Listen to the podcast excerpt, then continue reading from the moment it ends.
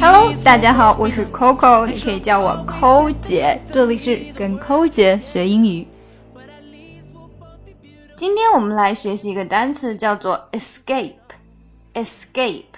escape is to get out and away from some place。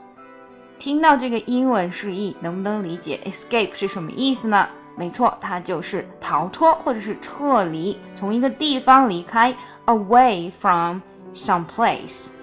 我们来看一下用 escape 造句的一个 example。The dog was able to escape from the yard。这只狗可以从院子里面逃脱。The dog was able to escape from the yard.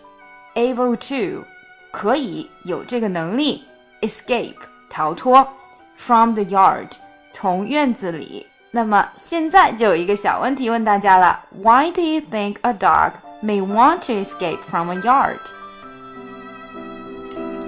跟抠姐学英语，随心所欲，随时随地。我们在微信公众平台的畅学英语计划已经全面上线。我们的课程非常全面，包含了听说读写以及发音练习，让你在不知不觉中积累单词量，跟我们一起读书，养成良好的阅读习惯。另外呢，如果大家想要看这一次节目的文本信息，都请加我们的公众号 ES English。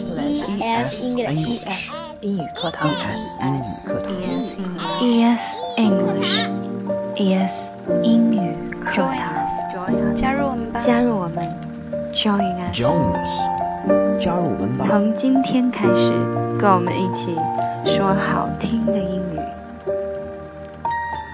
Once I was seven years old, my mama told me, Go make yourself some friends or you'll be lonely.